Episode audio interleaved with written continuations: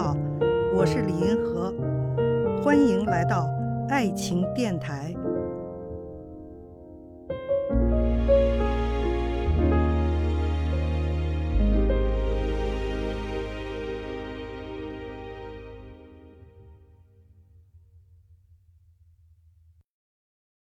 很多女性放弃自己职业追求，回归家庭。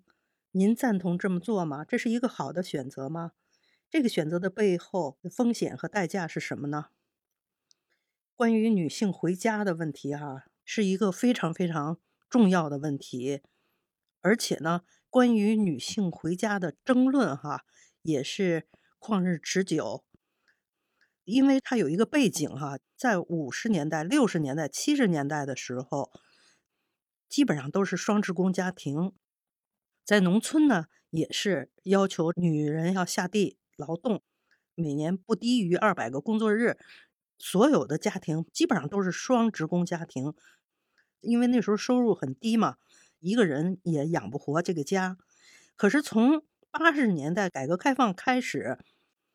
就出现了一批男性变得很有钱，女的可以回家了。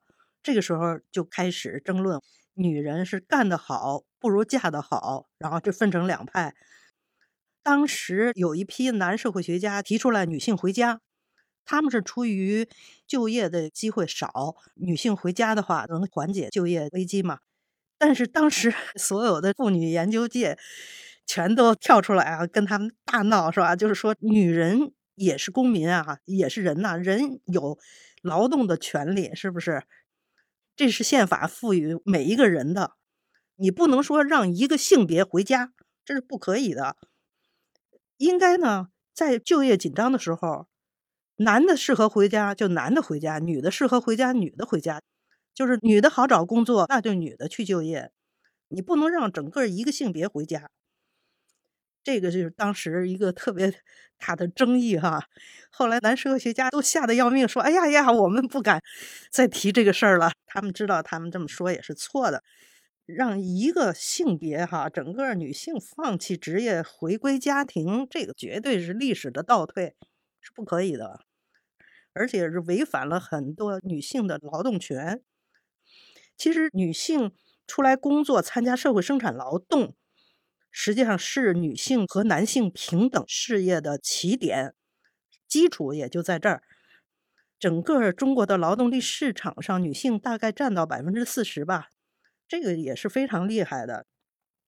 这是关系到真正的男女平等事业的这个事情，不能说女性全都回家了，是吧？那不是又回到那个万恶的旧社会了吗？又男主外女主内，男强女弱，男尊女卑，这个东西是绝对不可以的。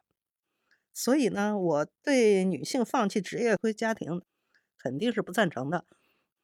我记得当时我们在北大有一个国际妇女研讨会，当时有一些日本啊、美国呀女性学者都来研讨的时候，突然来了一个北大法律系三年级女生，她说：“我们现在在考虑是不是毕业以后直接嫁人，不去工作了。”然后那女孩说，她好几个女同学也都是想着毕业后直接找人嫁了，不再工作了，去做全职太太了。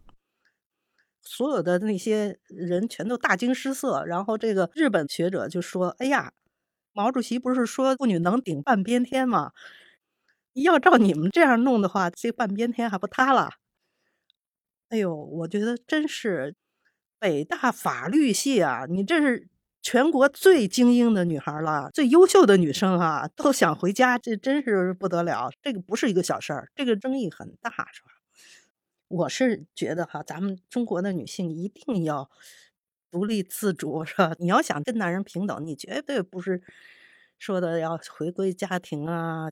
其实西方他们闹的那个妇女解放运动，什么不就是闹的这个吗？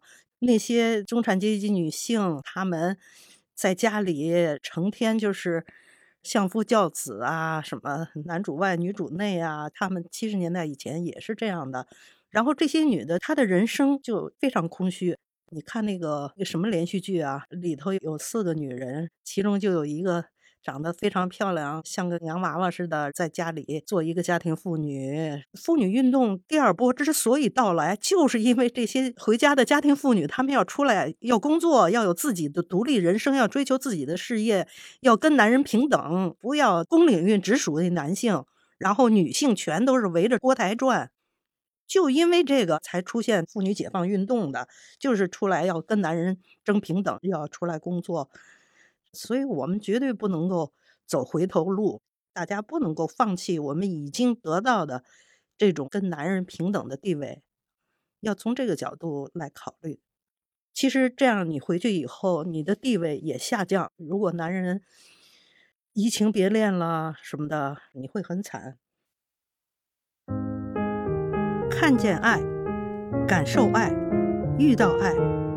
我是李银河，我们下期再见。